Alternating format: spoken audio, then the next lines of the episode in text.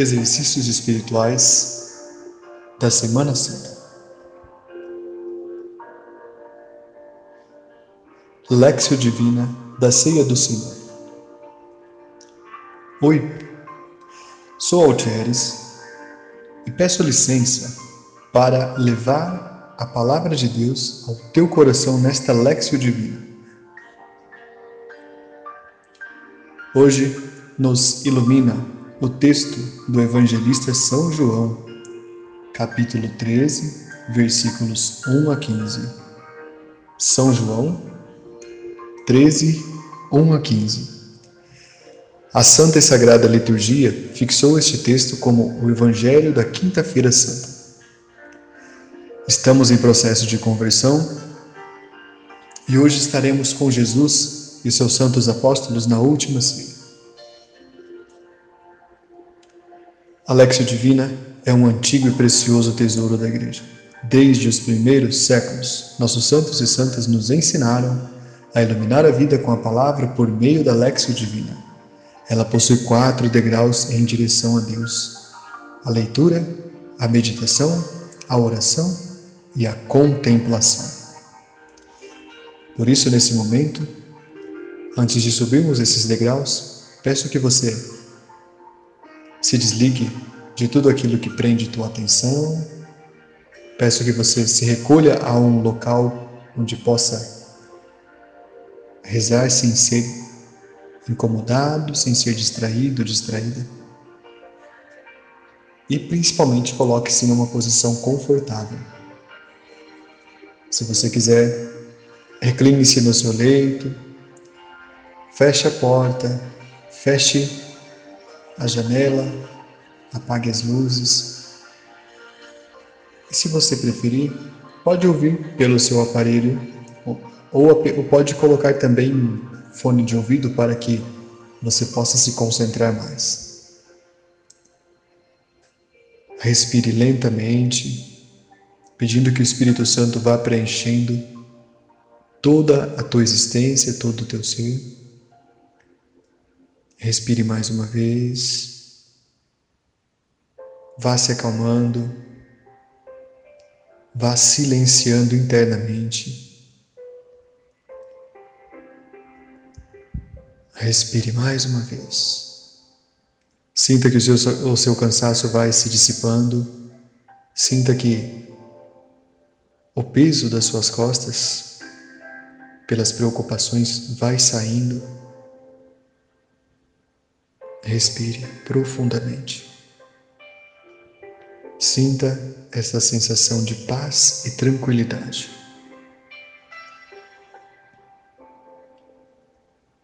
Rezemos. Senhor, nesta quaresma, tempo de mergulhar no meu interior, tempo de revisão e de conversão. Ensina-me a descer sempre mais até onde tu te encontras, o meu coração. Como descer até aí? Pelo silêncio, encontrando tempo para rezar, pela leitura da tua palavra, que tanto me quer dizer, pelos sacramentos, especialmente a confissão e a Santa Missa. Também pela aceitação das contrariedades, o peso das circunstâncias e da monotonia da vida. Com os olhos postos em ti, Senhor, sei que tu estás no meu íntimo Ajuda-me então nesta quaresma a fazer uma viagem ao meu interior, para poder me encontrar contigo. Amém. Como está a tua vida hoje? Ao longo dos últimos dias, nós estamos mergulhando mais e mais em aspectos importantes da nossa vivência e temos colocado à luz da palavra até mesmo as nossas dores até mesmo os sofrimentos que nós passamos, coisas difíceis que só nós sabemos o peso que foi ter que carregar no nosso coração.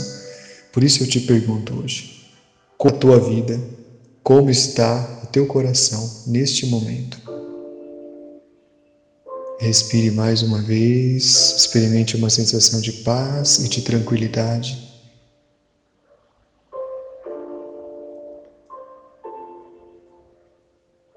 Coloque sob a proteção de Deus a tua vida, a tua história, teu coração e todos os que você ama. Faça amorosamente sobre si o sinal da nossa redenção. Estamos reunidos em nome do Pai, e do Filho, e do Espírito Santo. Amém.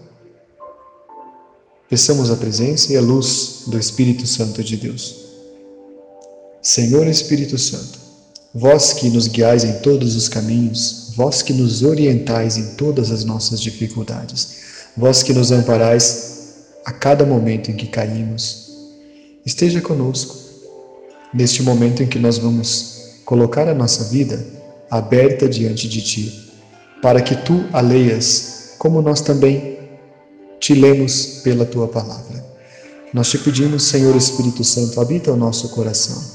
Faz-nos ser pessoas melhores, porque o Senhor merece o nosso melhor. Oremos. Ó Pai, estamos reunidos espiritualmente para a Santa Ceia, da qual o teu Filho único, ao entregar-se à morte, deu à sua igreja um novo e eterno sacrifício, como banquete do seu amor. Concedei-nos, por mistério tão excelso, chegar à plenitude da caridade da vida. Por nosso Senhor Jesus Cristo, vosso Filho, na unidade do Espírito Santo. Amém. Subamos o primeiro degrau. A leitura. Antes da festa da Páscoa, Sabendo Jesus que chegara a sua hora de passar deste mundo ao Pai, como amasse os seus que estavam no mundo, até o extremo os amou. Durante a ceia, quando o demônio já tinha lançado no coração de Judas, filho de Simão Iscariotes, o propósito de traí-lo, sabendo Jesus que o Pai tudo lhe dera nas mãos e que saíra de Deus e para Deus voltava, levantou-se da mesa, depôs as suas vestes e, pegando de uma toalha, cingiu-se com ela. Em seguida, deitou a água numa bacia e começou a lavar os pés dos discípulos e a enxugá-los com a toalha com que estava cingido. Chegou a Simão Pedro, mas Pedro lhe disse: Senhor, queres lavar-me os pés? Respondeu-lhe Jesus: o que faço não compreendes agora, mas irá compreender em breve. Disse-lhe Pedro: Jamais me lavarás os pés. Respondeu-lhe Jesus: Se eu não vos lavar, não terás parte comigo. Exclamou então Simão Pedro: Senhor, não somente os pés, mas também as mãos e a cabeça. Disse-lhe Jesus: Aquele que tomou banho não tem necessidade de lavar-se, está inteiramente puro. Ora, vós estáis puros, mas nem todos. Pois sabia quem o havia de trair, por isso disse: Nem todos estáis puros.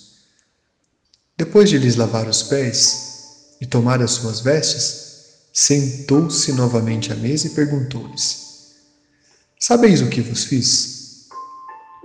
Vós me chamais mestre e senhor, e dizei bem, porque eu sou. Logo, se eu, vosso senhor e mestre, vos lavei os pés, também vós deveis lavar-vos os pés uns aos outros. Dei-vos o exemplo, para que, como eu fiz, assim façais também vós.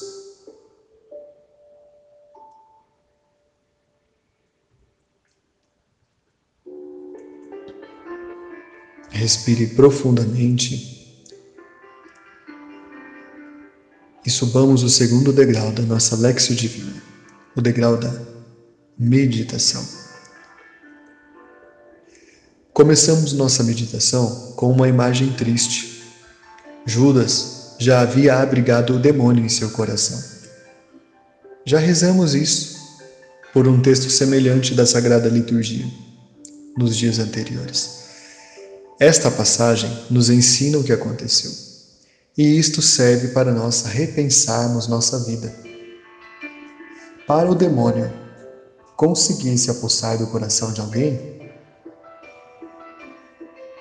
isto não acontece do nada.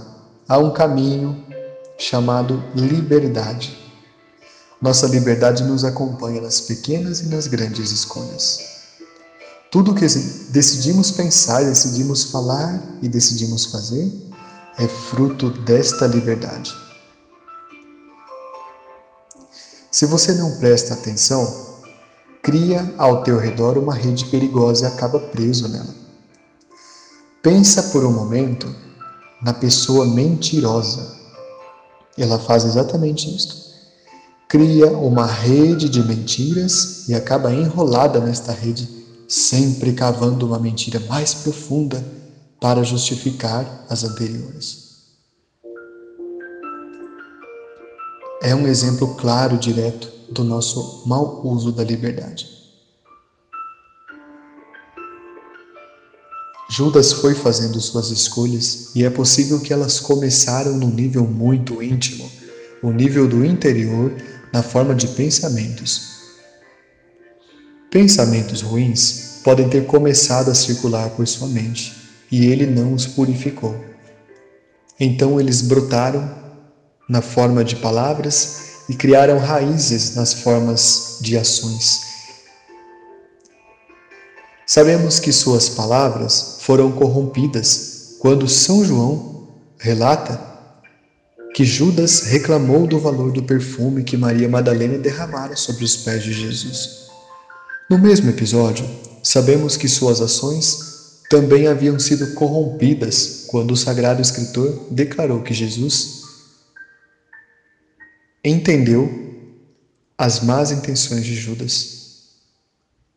Inclusive, São João menciona que Judas era ladrão e que tudo o que colocavam na bolsa comum ele roubava, mas Jesus percebia Entenda que há um caminho para que a pessoa permita que o mal tome conta de seu coração e de sua vida.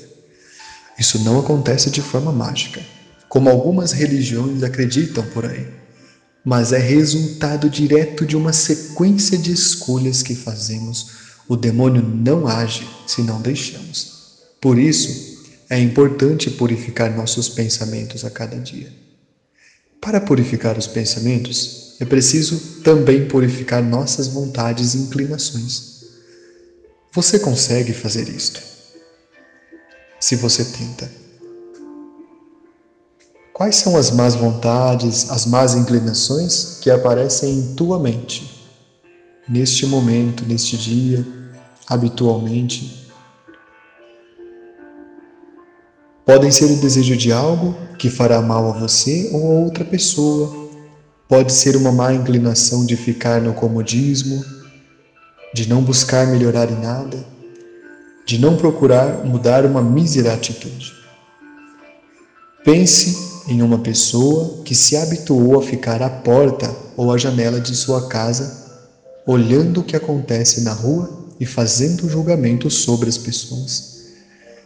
Muitas vezes queremos ser esta pessoa Queremos nos sentar sobre nossos defeitos mais cínicos e olhar os outros pela janelinha torta da nossa vida, como se não tivéssemos nossa casa para limpar, isto é, nossos defeitos para corrigir.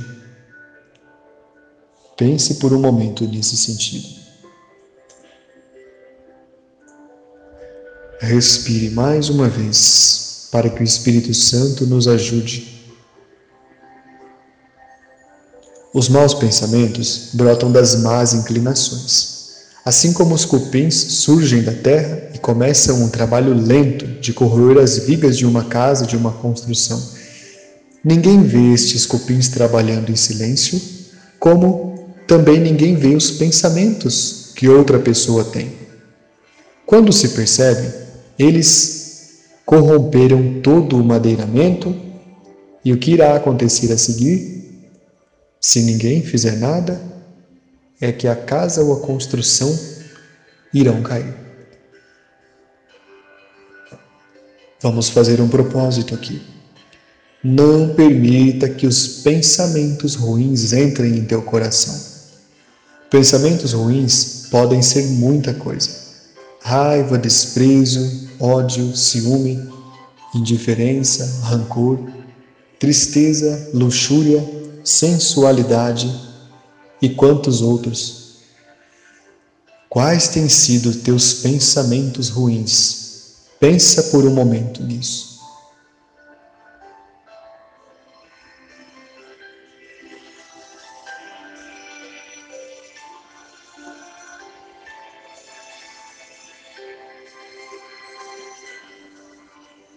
Respire mais uma vez. Vamos purificar esses pensamentos pela simples presença do Espírito Santo e porque nós tomamos consciência deles. Todas as vezes em que tomamos consciência de algo feio que temos em nós, iniciamos um caminho de superação, de conversão. A segunda imagem que o texto nos apresenta é quando Jesus levanta-se da mesa e depõe suas vestes. Jesus está no extremo oposto da atitude de Judas. Jesus surpreendeu os seus discípulos quando ele se levantou da mesa e retirou o seu manto. O manto simbolizava a dignidade da pessoa. Para nós, retirar nossos mantos é um símbolo do que devemos fazer em nossa relação com as pessoas. Retirar os mantos significa ser simples a simplicidade elimina uma multidão de problemas na comunicação com alguém. Pode parecer algo simples, mas não é. Justamente porque nossa natureza humana nos leva sempre a nos colocarmos na defensiva, a nos protegermos de tudo e de todos. Então nos cercamos de todos os mantos possíveis, isto é, de todas as proteções possíveis, verdadeiras ou falsas, pois é tudo isto que o manto sempre nos lembra na palavra de Deus. E a gente não se importa se aquilo que nós estamos colocando ao nosso redor nos fará bem ou nos fará mal. Vou contar duas histórias para explicar melhor o que significa tirar o manto, isto é, tirar a proteção que possuímos e principalmente a falsa proteção, que é aquela proteção que nos pesa, nos faz andar encurvados, para isso, temos de entender como é que nos protegemos tanto e por que agimos assim. Há alguns anos, conheci uma pessoa que havia sofrido em sua vida muitos golpes na sua relação com os outros. Ela havia sido enganada, traída, iludida por muitas pessoas, das quais ela não esperava este tipo de atitude. Por conta destas situações, ela foi se fechando dentro de si, se endurecendo, e anos mais tarde ela começou a cobrir o seu corpo com tatuagens de figuras ferozes, de monstros, tatuando cada parte que foi possível tatuar de seu corpo. As pessoas não entendiam o que estava acontecendo, mas quando a vi, logo entendi. Ela estava tentando criar uma proteção contra o mundo ao colocar aquelas figuras. Ela estava levantando uma muralha. E ao mesmo tempo, a dor causada pela colocação das tatuagens era a sensação que ela achava que merecia. Receber as agulhas, que naquele tempo doíam muito, fazia com que ela se sentisse incluída, porque do mundo ela apenas tinha recebido dor, então ela achava que era isso que ela merecia.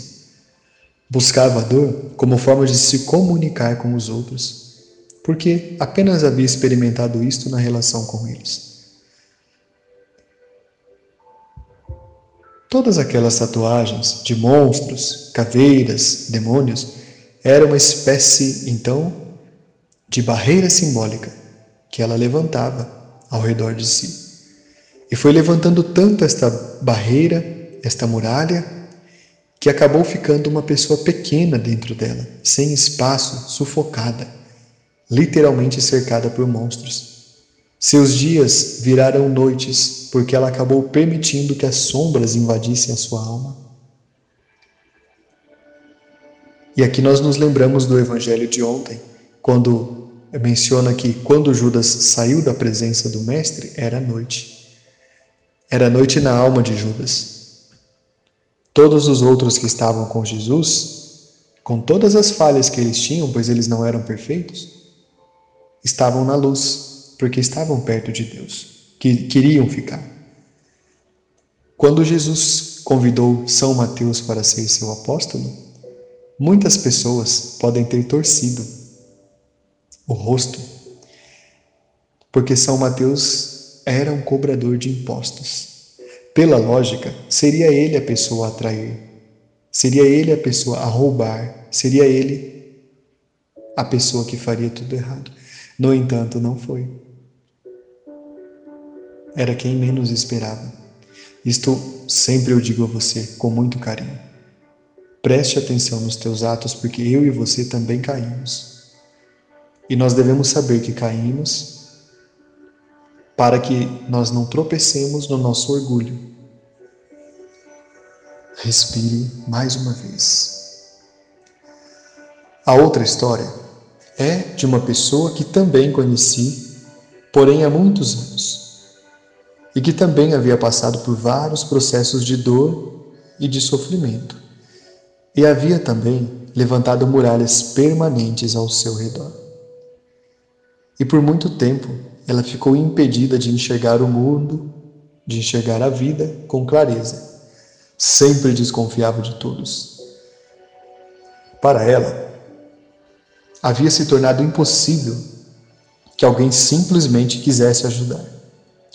Por isso, ela não aceitava elogios, como também não aceitava correções, nunca se desculpava. Eu, por muito tempo, não a ouvi dizer obrigada. Ela também havia ficado refém de suas muralhas.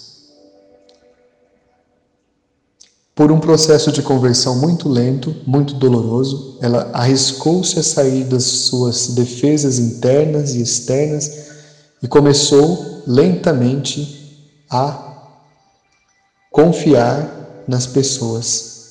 Começou lentamente a acreditar que a sua vida podia ser diferente. E teve a graça de encontrar boas pessoas na comunidade que a ajudaram nesse processo, no grupo de oração. E assim ela conseguiu sair daquelas muralhas, sempre recebendo correções, sempre recebendo orientações e se tornou uma pessoa diferente. Conseguiu espantar os seus monstros.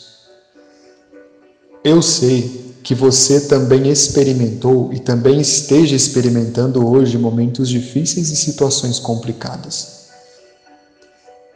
Muitas coisas que acontecem no nosso passado não são fáceis de esquecer, não são como um papel onde algo é escrito a lápis e depois podemos apagar. A maior parte dos nossos traumas, das nossas decepções, das nossas tristezas do passado nos acompanha por muito tempo. Pode ser que seja o caso para você hoje. Por isso eu quero que agora, nesse momento, e eu sei que você já está pensando nelas, pense mesmo. Pense em uma dificuldade, uma tristeza, um trauma que você tem e acredito que você já rezou isso nos dias anteriores. Tudo isso agora, que você está experimentando novamente a mesma sensação de ser traído, de ser traída, a mesma sensação de, do esquecimento, do engano, do desrespeito, sinta mesmo agora. No momento em que você respirar, a luz do Espírito Santo entrará na tua vida agora. Respire profundamente, para que o Espírito Santo atinja as profundezas da tua vida. E quando ar sair, deixe que ele leve tudo isso embora. Toda essa carga que você carregou por tanto tempo. Respire mais uma vez. E permita que tudo isso vá saindo da tua vida. Respire mais uma vez. Preserve uma sensação de alívio. Faça em tua vida o que for preciso. Se proteja sim. Crie também, se for necessário, alguma proteção contra certas pessoas e certas situações. mas não se feche dentro destas proteções. Não cultive as coisas que vão lhe fazer sofrer. Peça ajuda, recorra ao teu sacerdote, recorra ao sacramento da confissão, recorra ao sacramento da Eucaristia. E até mesmo a estes exercícios espirituais, ou que você busque um retiro onde você possa se conectar com a palavra se conectar com Deus. Busque os sacramentos. Não permita que as trevas cresçam dentro de você. Ao sermos provados diante das durezas da vida e, sobretudo, na relação com pessoas malignas, nosso instinto sempre será nos protegermos. E se você se protege, faz bem, se proteja sim. Mas, de novo, repito, não transforme esta proteção em uma casca ou em uma armadura contra todas as pessoas. É preciso deixar rotas de fuga para o caso de você querer escapar destas muralhas. Quanto menos muralhas, menos armaduras, menos tatuagens, isto é, no sentido simbólico, colocamos à nossa volta, menos pesados nos tornamos. E eu quero esclarecer aqui que eu não sou contra a tatuagem. É importante dizer isso. Mas apenas resgatamos o que uma pessoa como essa faz. É simbólico. É a forma que ela conseguiu de colocar um grito diante do mundo. Quais foram, até hoje, as muralhas que você teve de construir ao redor de si mesmo? Sempre que acontece uma traição, nós construímos a muralha da desconfiança e nós ficamos tristes com isso. Sempre que acontece uma decepção, nós criamos a muralha da indiferença e também isso nos deixa tristes. E sempre que nós enfrentamos contrariedades, humilhações, nós criamos a muralha do ódio, do rancor. Isso também não nos faz bem. Qual tem sido a muralha que está ao redor de você neste tempo?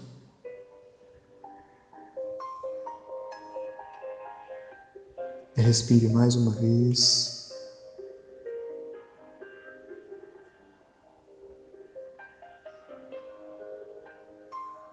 Jesus fez uma das ações mais bonitas que um ser humano pode fazer pelo outro.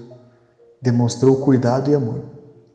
Na sagrada liturgia da Quinta-feira Santa, chamada Eucaristia de Lava-Pés, ou da Ceia do Senhor, nós refazemos até hoje este belo gesto. Jesus havia chamado seus discípulos para seguirem-no pelas estradas empoeiradas da Palestina e eles fizeram isto por três longos anos. Tiveram alegrias, muitas dificuldades, passaram frio e calor, riram, sentiram saudades de casa, sentiram fome, consolaram as pessoas. Imagine todas essas cenas, esteja junto com eles. Curaram os doentes, pregaram a palavra, anunciaram Jesus. Tudo fizeram andando por aqueles desertos, cidades, vilas e praias, muitas vezes descalços, muitas vezes famintos e sempre com muita alegria, mesmo que estivesse frio, mesmo que estivesse calor. Hoje, Jesus, a quem aprenderam a amar e a conhecer, lava seus pés. É esta atitude do serviço, de se colocar à disposição dos outros, que pode nos ajudar a sair das nossas fortalezas, onde somos mais prisioneiros que protegidos. Esta atitude exterior tem o poder de mudar o nosso interior. Ter uma atitude de gentileza, de disponibilidade, fazer algo por outra pessoa sem esperar nada em troca, são oportunidades para tirar os arames que colocamos ao redor de nossa pessoa. Muitos de nós andamos pelo mundo como se estivéssemos em um campo minado. Porque nos cercamos de bombas ocultas sob as aparências e por isso estamos sempre prestes a explodir contra quem se aproximar. Não devemos ser pessoas assim, pois nos isolaremos de tudo e de todos se não formos criados para viver contra o mundo e contra as pessoas. Se formos criados para viver assim, nós vamos nos isolar muito. Já existe muita gente fechada no mundo e você não precisa ser mais uma delas.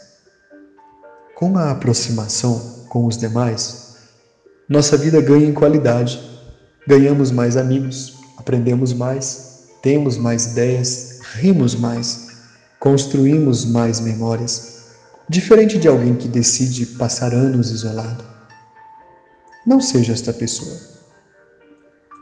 Jesus lavou os pés dos discípulos e os mandou fazer o mesmo, talvez porque previsse que, se eles não fossem amigos uns dos outros, se suportassem, logo cada um acabaria sozinho e a mensagem do Evangelho não chegaria a todas as pessoas do mundo como hoje está acontecendo, por meio da Santa Igreja. Jesus também sabia que seus discípulos não eram fáceis, eram pessoas normais, como você e eu. Por isso, na atitude de lavar os pés, há também uma atitude de suportar a outra pessoa. Há uma atitude de entender as limitações que a outra tem porque todos pisamos o mesmo chão, todos pisamos o mesmo pó, todos viemos do mesmo pó.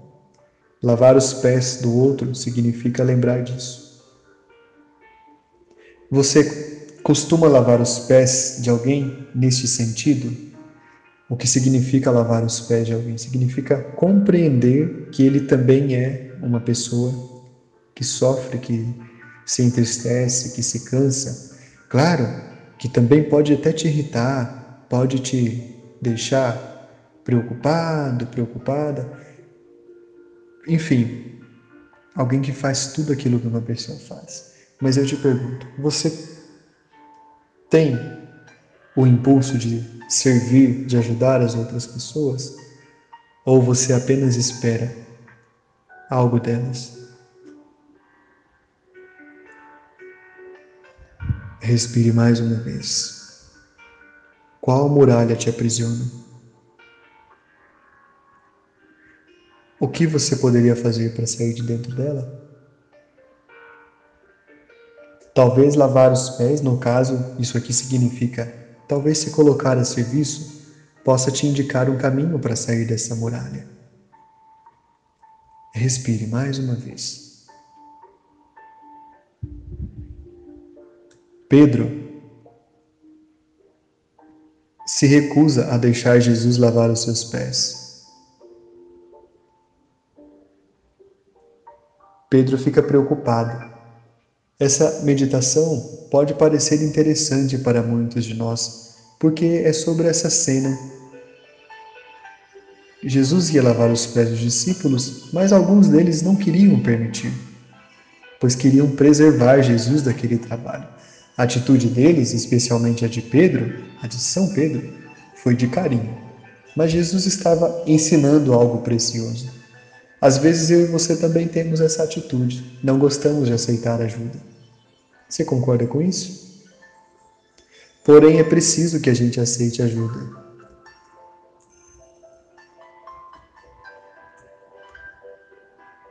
É preciso que a gente permita que o outro também venha ao nosso encontro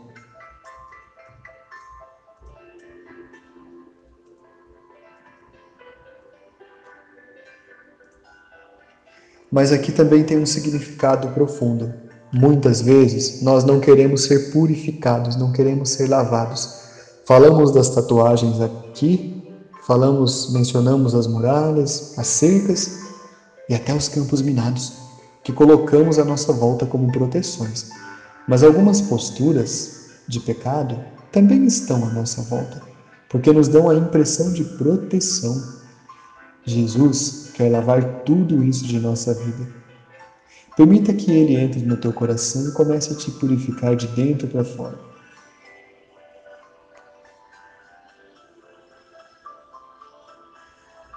Nesse sentido, não precisa ser como Pedro, que não queria aceitar a ajuda, por receio de cansar a Deus.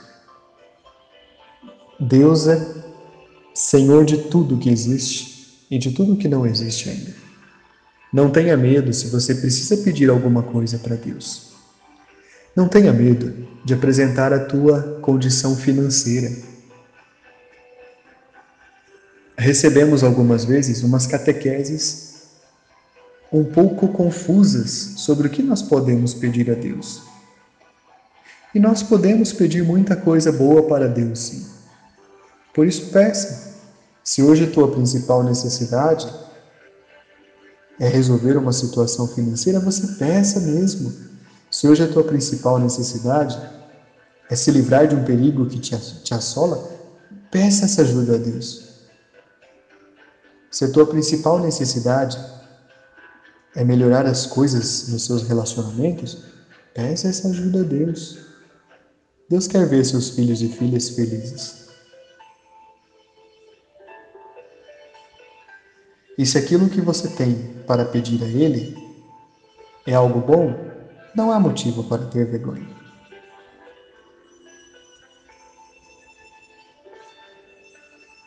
Quando Jesus diz que se ele não lavasse os pés dos discípulos, no caso de Pedro, Pedro não teria parte com ele, Pedro se arrepende e fala algo muito interessante para finalizar nossa meditação. Pedro diz: Senhor, então não me lave apenas os pés, mas também as mãos e a cabeça. E Jesus responde que não é necessário. Jesus está lavando os pés porque nós vamos agora nos lembrar do que falamos primeiro. Os pés representam a nossa liberdade. Os pés representam as escolhas que nós fazemos os caminhos que nós queremos e que gostamos de trilhar. O pecado entrou no coração de Judas porque ele trilhou os caminhos que foram aparecendo para ele, que ele foi gostando. E Jesus está justamente lavando os pés deles, para que eles façam a escolha das direções corretas. Hoje Jesus está aqui Hoje, Jesus lava nossos pés para que nossas direções sejam corretas, sejam virtuosas, sejam justas. Respire mais uma vez. Vamos subir o terceiro degrau da nossa escada em direção a Deus, a oração. A partir de tudo que nós rezamos e meditamos, faça uma pequena oração aí no silêncio do teu coração. O que você gostaria de dizer a Deus? Respire.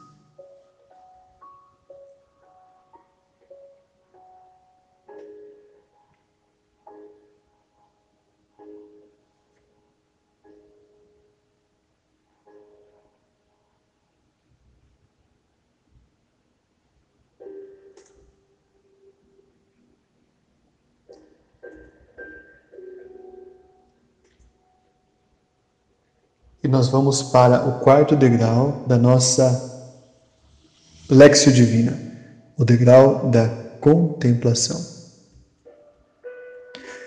Neste momento que vamos finalizar a nossa Lexio Divina, eu peço que você imagine que Jesus está diante de você com uma bacia, com aquela toalha à volta de sua cintura Jesus te pede permissão para lavar os teus pés, porque isso simboliza te ajudar a purificar as tuas escolhas.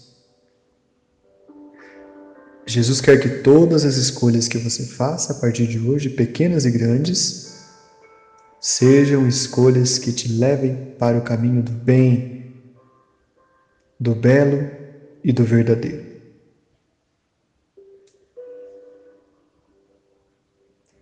Imagine que Jesus lava agora os teus pés e isso atinge o teu coração, atinge a tua alma sai de você toda esta carga, todo este peso. Uma tristeza também, vai saindo tudo nesse momento, nesta água, com esta bacia que Jesus tem diante de você. Tudo isso vai escoando. Respire mais uma vez.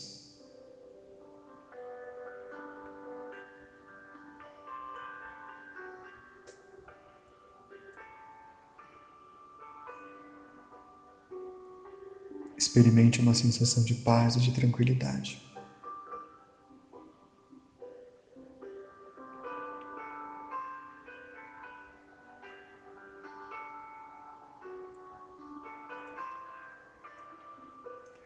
E agora, Jesus colocando as mãos na tua mão, coloca no teu coração que você precisa quebrar algumas muralhas que te cercam. Por quê? Você é uma pessoa repleta de dons, repleta de bênçãos. E há pessoas que esperam pelos teus dons. Respire mais uma vez.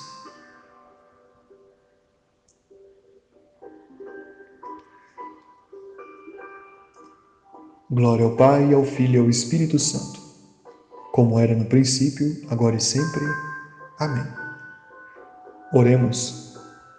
Ó Pai, estamos reunidos espiritualmente para a Santa Ceia, na qual o vosso Filho único, ao entregar-se à morte, deu à sua Igreja um novo e eterno sacrifício, como banquete do seu amor. Concedei-nos, por mistério tão excelso, chegar à plenitude da caridade e da vida por nosso Senhor Jesus Cristo, vosso Filho, na unidade do Espírito Santo. Amém. A vossa proteção recorremos, Santa Mãe de Deus. Não desprezeis as nossas súplicas em nossas necessidades, mas livrai-nos sempre de todos os perigos, ó Virgem gloriosa e bendita. Amém. Por intercessão de Nossa Senhora Aparecida, Mãe de Jesus, Mãe da Igreja Nossa Mãe, abençoe-nos Deus Eterno e Todo-Poderoso, Pai e Filho e Espírito Santo. Amém. Louvado seja nosso Senhor Jesus Cristo, para sempre seja louvado.